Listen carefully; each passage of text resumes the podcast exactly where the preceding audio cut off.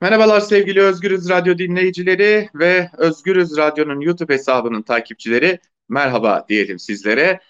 Bu haftalık bilanço programıyla tekrar karşınızdayız. Genel yayın yönetmenimiz sevgili Can Dündar yoğun temposun arasında tekrar bizlere vakit ayırdı. Çok teşekkür edelim öncelikle kendisine. Merhabalar Altan, iyi yayınlar. Ben teşekkür ederim. Çok teşekkür ediyorum.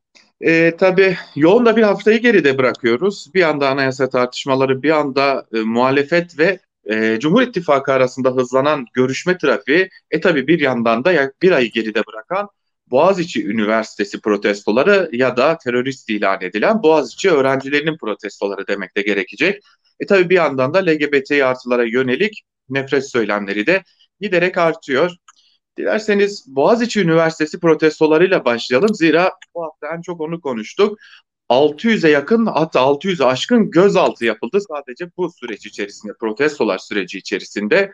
Öte yandan akademisyenler görevden alınsın çağrısını yaptı. MHP Genel Başkanı Devlet Bahçeli e, hatta öğrencileri başları ezilmesi gereken yılanlar olarak tabir etti. Cumhurbaşkanı Erdoğan Boğaziçi Üniversitesi öğrencilerine siz terörist misiniz yoksa öğrenci misiniz dedi. E, muhalefetin tavrı da eleştiri konusuydu.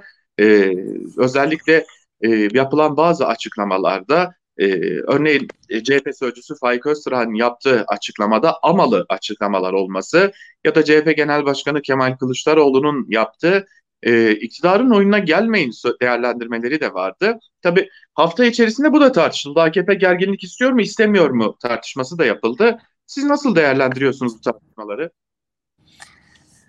Tabii öncelikle şunu görmek lazım. Bu bir güç gösterisiydi. Yani hükümet e, birkaç şeyi bir arada göstermek istedi. Bir, ben e, istediğim yere istediğim rektörü atarım ve hiç kimse bir şey diyemez. Ve özellikle Boğaziçi'nin seçilmesi de Boğaziçi gel, kar, geride kalan son kalelerden biriydi. Dolayısıyla o kaleyi de düşürme amacı taşıyordu bu. E, ve oraya üstelik hani partis, partili olduğu açık. Daha önce partiden milletvekili adayı olmuş. Siyasette dikiş tutturamamış. Akademide e, yaptığı intihalle e, tanınmış ve Boğaziçi'nde hiçbir ağırlığı olmayan bir ismin getirilmesi özellikle sem sembolikti bence. Hani özellikle göstere göstere ben istediğim yere istediğimi koyarım ve hiç kimse bir şey diyemez gösterisiydi bir. Ee, tabii birçok söylenti var işte arazisine konmak istiyor Boğaziçi'ni oradan taşıyacak gibi işin bir rant boyutu olduğu da söyleniyor. Yani politik boyutuna ilaveten. Onun dışında tabii öğrencilerin itiraz edeceğini ve akademik kadronun itiraz edeceğini biliyorlardı. Orada da bir kendileri açısından siyasi rantı da bunun. Ya bir gerginlik yaratırız. Böylece işte gene tabanımıza bir şey mesaj vermiş oluruz. Bakın düşmanlar geliyor diye.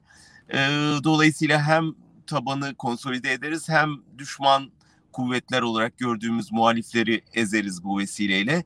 Bir de bahane lazımdı. Onu da işte bir haç fotoğrafının üzerine e, yapılmış bir artistik çalışmada buldular. LGBT en kolay dışlanacak grup onları düşman gösterip bir de kutsalımıza el uzattılar üzerine ekleyince iktidar açısından bütün unsurlar tamamlanmış oldu. Yani LGBT, e, Kürtler, muhalifler, e, Boğaziçi'liler Üstüne üstlük bir de bunlar okumuş yazmış insanlar, diploması olanlar. Yani Erdoğan'da olmayan bir şeyi de sembolize ediyorlar. Hem okuyup yazmış hem İstanbul'un en güzel yerinde üniversitede eğitim gören e, ve üstüne üstlük bir de muhalif kesim e, dolayısıyla kolay hedefti ve saldırma kararı aldılar ve saldırdılar. Sonuç e, değdi mi diye bakarsanız daha bence onun sonucunu almadık. Yani e, ne derece hükümetin işine yaradı bu iş, ne derece muhalefetin daha bir araya gelmesine ve ortak ses vermesine yol açtı. Biraz daha ileride göreceğiz zannediyorum. Şunu da e, şu da dikkatimi çekti. Tabii polisin fazlasıyla sert tavrı vardı. Özellikle son bir haftalık e, protestolara yönelik ki biliyorsunuz Boğaziçi Üniversitesi protestoları biraz sönümlenmişti. Üniversitenin kampüsü içerisinde devam ediyordu evet. ama son tutuklamalar ardından gelen çok şiddetli polis müdahaleleriyle yeniden kampüs dışına taştı. Ki bugün Ankara'da yine e, gerçekleştirilen protestolarda en az 22 kişinin gözaltına alındığı bilgisini verelim. Çok taze bir bilgi bu da. Öte yandan e, dün gece yarısı iki öğrenci tutuklandı. E, böylesi gelişmeler de var ve burada polisin müdahalesinin çok fazla sertleştiğini ve ön plana çıktığını görüyoruz. Ve buna bağlı olarak İçişleri Bakanı Süleyman Soylu'nun da bu noktada çok fazla ön plana çıktığını da görüyoruz ardı ardına yapılan açıklamalarla. Ki dikkat çekici bir şey de söylemek lazım. MHP Genel Başkanı Devlet Bahçeli'nin bir tweetini kaldırdı Twitter hedef gösterdiği gerekçesiyle. İçişleri Bakanı Süleyman Soylu o tweetin görselini de kendi sosyal medya hesabından paylaştı. Bu süreçte hem polisin hem e, Süleyman Soylu'nun tavrını e, nasıl görmek gerekiyor? Ya bir defa Soylu ile Bahçeli arasında bir nefret kardeşliği var. Ee, yani nefret söyleminde e, buluşuyorlar ve birbirlerini destekliyorlar. Zaten hani ben Soylu'nun gerçek adresinin MHP olduğunu düşünüyorum. Ee, hani hem söylemine bakınca hem yaklaşımına bakınca. Ee, yani öte yandan şunu da söylemek mümkün. Germek istiyorlar. Yani o kesin. Polise bu yönde talimat verdikleri çok belli. Yani en ufak itirazı ezin, e, şiddetle karşı koyun, mümkün olduğunca toplayın. Bu vesileyle de hani bir daha sokağa çıkamaz hale getirin tavrı olduğu çok belli. Neden bunu yapıyorlar? Yani bir güç gösterisi, iki dediğim gibi hani gerginlikten beslenen bir siyasi kadro bu. Her zaman için ona yardımcı, hedeflerine yardımcı olduğunu düşünüyor. Ve bundan sonra da sokağa çıkmayı düşünenlere bir gözdağı tabii. Yani bak başınıza bunlar gelir gözdağı. Altan bir örnek vermek istersek yani 1968'de üniversiteyi işgal eden Deniz Gezmiş ve arkadaşlarını hatırlatmak isterim burada. Yani o zaman İstanbul Üniversitesi işgali tarihe geçmiştir denizlerin. E, Haziran ayı, Mayıs ve Haziran ayında e, giderler rektörün odasını basarlar. Bugün işte Soylu'nun kendince atıf yaptığı, korktuğu şey o. E, odayı basarlar ve rektörü gönderirler üniversiteden ve zannediyorum iki hafta belki daha fazla bir süre e, okul öğrencilerin işgali altında kalır. E, ve orada şenlikler düzenlenir. Yani gayet, barışçı bir şeydir. O zaman da üniversite reformu dildeydi ve üniversitede reform istiyordu gençler. Ve yönetime katılmak istiyorlardı. Ee, ben Deniz kitabında biraz bahsettim kardeşiyle Hamdi ile yaptığım konuşmada. Orada ilginç ayrıntılar vardır. Çünkü şunu istiyorlar e, öğrenciler. Ya biz biz de bu üniversitenin bir parçasıyız. Biz bu e, üniversite reformu içinde sözümüz olmalı. Dolayısıyla burada hocalarımızla, yöneticilerle birlikte çalışalım. Ve o dönem işgali bitirmek için İstanbul Valiliği Deniz'i davet eder, otururlar, konuşurlar. Deniz onlara e, ancak bu görüşmelerde yer alma koşuluyla, ortak komiteler kurma koşuluyla işgale son vereceklerini söyler ve anlaşırlar. Ve onun üzerine işgal biter ve bütün yaz boyunca, 1968 yazı boyunca üniversitede öğrenciler, öğretim üyeleriyle birlikte bir üniversitede reform taslağı hazırlarlar komisyonlar halinde. Yani istese iktidar e, bu işgali bir günde son yani bu olayları bir günde bitirebilirdi. Yani üniversite rektörü istifa eder. Tamam gelin e, birlikte bir çözüm arayalım. Sizin sorununuz nedir der ve hiçbiri yaşanmazdı yani bunların ama isteyerek bilerek yaptılar. Ve aynı şey ne yazık ki denizlerin başına geldi. Bütün o hazırlıklar, o yaz boyu ortak çalışmaların hepsi çöpe atıldı. İktidar bir anda gözünü kararttı e, bu işgali yapanların öncüsü olarak gördüğü beş kişiyi tutukladı, hapse attı ve bir anda olay sokağa döküldü ve 68 hareketi hızla sokakta büyüyüp 71'de 12 Mart darbesini hazırladı. Yani bunlar tarihte çok iyi karşılıklarını gördüğümüz, bildiğimiz ne yazık ki e, hep yaşadığımız, tecrübe ettiğimiz şeyler. Ben onun için iktidarın niyetini de muhalefetin neden sakin olun e, çağrısı yaptığını da çok iyi anlıyorum ama muhalefeti sordun demin. Yani orada kısaca şunu söylemek lazım.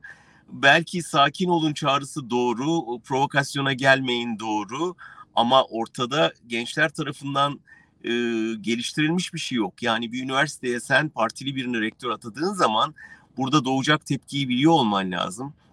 Dolayısıyla muhalefetin hiç kuşkusuz öğrencilerin yanında yer alması lazımdı.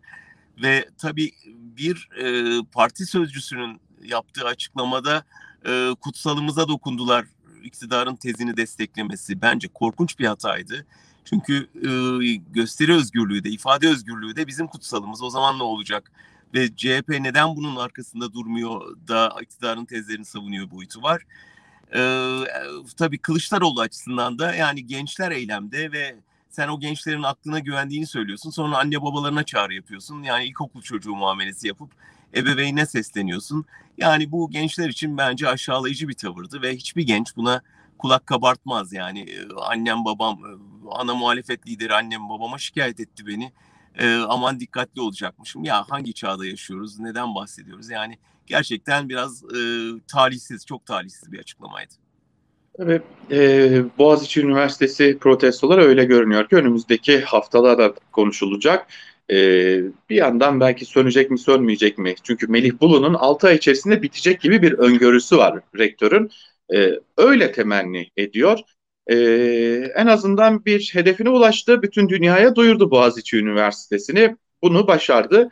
Evet yani dünya çapında ses geldiği kesin. Dünya medyasını buradan da izliyoruz. Yani e, Amerikan e, yeni yönetim ilk kez tavır aldı. Avrupa Birliği net tavır aldı. Ve yani bunun artık Türkiye'nin iç işi olmadığını da herkes görmüş oldu. Ee, senin dediğin şeye de kısaca değineyim. Twitter meselesi önemli Altan. Çünkü e, Twitter açıkça bu tür nefret söylemine kapalı olduğunu çok net gösterdi. E, Twitter önemli. Onun için dediğim gibi e, Soylu ve Bahçeli'ye yönelik tavrı elbette iktidarda bir şey yaratacaktır, tepki yaratacaktır. Zaten e, Twitter'ı gözlerine kestirmiş durumdalar. Yani buradan e, bütün e, terör faaliyetinin yürüdüğü gibi bir e, kanıya sahip iktidar. Dolayısıyla Twitter'ın üstüne yürümek için yeni bir bahane oldu şimdi. E, yani Türkiye önümüzdeki süreçte Twitter'ın bant genişliğinin daraltıldığına ve giderek daha az kullanılabilir hale getirildiğine tanık olacak bence. Eğer Twitter e, teslim olmaz ve e, temsilci yollamazsa bu sefer böyle bir yaptırımla karşı karşıya kalacak. Dolayısıyla hani insanların özgürce haberleşebildiği, tırnak içinde özgürce haberleşebildiği neredeyse çok az mecradan biri olan Twitter'da yavaş yavaş gözetim altına girecek. Ama yeni anayasa yapacağız hocam. Belki buradan kurtarırız. evet. Yeni anayasada Twitter'a özgürlük olur mu bilmiyorum ama bizim için iyi bir şey olmayacağı kesin. Yani iktidarın bundan sonra atacağı hiçbir adımda e, halktan yana bir şey olmayacağını bilmemiz lazım. Yeni anayasa tabii iktidarı bu girdiği çıkmazdan nasıl çıkaracağı üzerine küçük ayak oyunları içerecek bir şey belli ki, hazırlık belli ki. Ama bizim yararımıza bir şey olmayacağı kesin. Sen kendi görüşünü söyle sonra ben açayım biraz daha. Böyle bir şey. E, aslında son günlerde tabii muhalefet arasında temaslar var. Dün aslında en çarpıcı e, cümleyi e, Meral Akşener kurdu. İyi Parti Genel Başkanı Meral Akşener kurdu. Çünkü iktidar yeni bir anayasadan bahsediyor. Anayasa değişikliğinden bahsetmiyor noktasına işaret etti ve bu ikinci cumhuriyeti konuşmamız anlamına gelecek. O zaman önce bunu netleştirelim dedi Meral Akşener ve biz şu an yeni bir anayasayı konuşmuyoruz. Öncelikli sorunumuz sistem. Önce bu rejim değişmeli dedi ve önce güçlendirilmiş parlamenter sistem geri gelmeli dedi. Ali Babacan da bunu dile getiriyor. Aslına baktığımızda CHP de bunu dile getiriyor. Gelecek Partisi de bunu dile getiriyor. Evet ülkenin yeni bir anayasaya ihtiyacı var.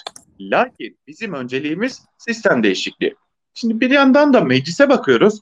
Meclisteki çoğunluk bırakın anayasa değişikliğini yapmayı AKP ve MHP'nin buna hadi Büyük Birlik Partisi'ni ekleyelim. Diyelim ki bütün bağımsız milletvekilleri dahi buna destek verse yine o anayasa teklifi referanduma dahi gidemiyor. Yani burada muhalefetin de... kompozisyondan mı söz ediyorsun ama yani bu evet bu şu anda e, ya olur mu diyeceğimiz bir şey ama e, Erdoğan'ın e, siyasi manevra kabiliyetinin bütün bunları hesapladığını yani. herhalde de öngörmen lazım. Yani şu andaki manzaraya bakıp biz olmaz diyoruz ama e, yani orada hesap tükenmiyor Altan biliyorsun sen de. Dokunulmazlıklar da meclisten geçmeyecekti. Geçti. Evet, yani onun için hiç ondan emin olmamak lazım. Ben açıkçası burada hükümetin ne yapacağından ziyade muhalefetin ne kadar sağlam duracağında bitiyor bu iş. O yüzden ondan ne kadar eminiz ben çok hala işte Saadet'e bir ziyaretle Saadet'i darmadağın edebildi mesela. Ee, evet. Bir anda bir küçücük partinin içinde üç ayrı eğilim çıktı ortaya. Yani bunun yarın iyi Parti'de olmayacağını öngörebiliyor muyuz? Yani buna gerçekten emin miyiz? O yüzden hani şu andaki meclis aritmetiğine bakıp ya referanduma bile götüremezler diyenlerin biraz Erdoğan'ı küçümsediklerini düşünüyorum.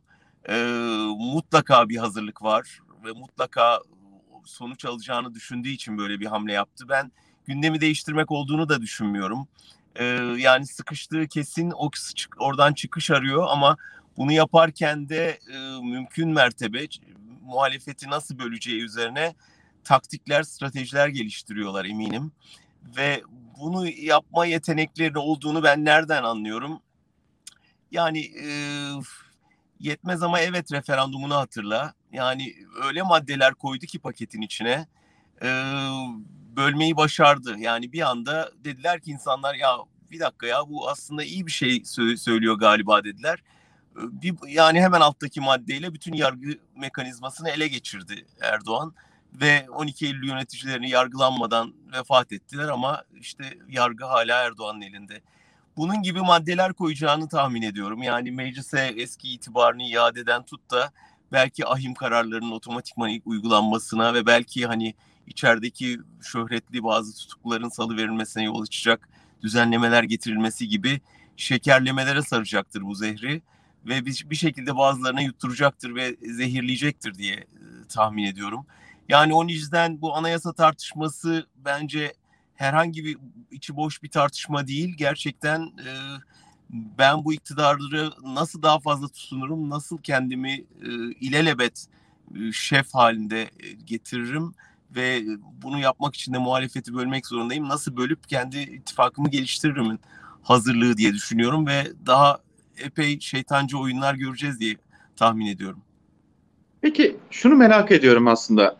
Şimdi muhalefetten bazı kesimlerden şöyle bir e, söylem de geliyor. Yüzde 50 artı biri bulamayacaklarını anladılar ve bunu değiştirmeye çalışıyorlar. Salt anayasa değişikliği hedefinin bununla ilgili olabileceğine inanıyor musunuz? Çünkü ben inanmıyorum gerçekten açık söylemek Yok, gerekirse. Yok çok daha derin bir şey olduğunu işte ben de söylemeye çalışıyorum. Yani burada rejimi kökten aslında e, kendi lehine çevirecek adımlar, hamleler planladığını düşünüyorum. Ve e, yani şunu şuna oynayacak. E, ya niye biz şimdi ayrı şeylerdeyiz, ayrı ittifaklardayız? Siz de sağcı değil misiniz? Siz de İslam'a inanmıyor musunuz? Ee, siz de bu CHP'den şikayetçi değil misiniz? Siz de HDP'nin terörist olduğunu düşünmüyor musunuz? Dediği zaman oradaki o şeyi ittifakı böl, bölecek hamleyi yapmış oluyor zaten. Yani bir İstanbul Sözleşmesi lafıyla Saadet'te çatlak yaratmayı başardı yani. Ya niye biz bu İstanbul Sözleşmesi'nden çekilmiyoruz ki deyince Saadet'in işte önemli bir bölümünü ya hakikaten noktasına getirdi. Yarın da HDP meselesini daha çok kaşıyacak e, CHP'den e, diğer sağ ittifaktakileri ayırmaya çalışacak. Yani bu, bunlar aracılığıyla bence yüzde 50 artı birin ötesinde bir yüzde yetmişe karşı yüzde otuz olan o geleneksel sağ sol e, dengesini ya da dengesizliğini ortaya çıkarıp CHP'yi biraz daha HDP'ye doğru itip diğer merkezdeki sağ partileri kendine çekme manevrası yapacak diye düşünüyorum. Peki e, belki son soru minvalinde e, şunu sorabiliriz. E, bunun ardından ya da bunun öncesinde bir seçim beklemeli mi Türkiye? Bunun ardından evet yani bunun ardından çünkü bence seçimden daha öncelikli bir şey haline geldi bu. Bu bir referandum olacaktır ve o referandumda e, bahsettiğim şekerlemeleri dağıtacak e, ortalığa ve orada e, birçok taktik bir arada yürüyecek. Yani bir etrafımız düşmanlarla çevrili. Bak Amerika'da yeni yönetim üstümüze geliyor.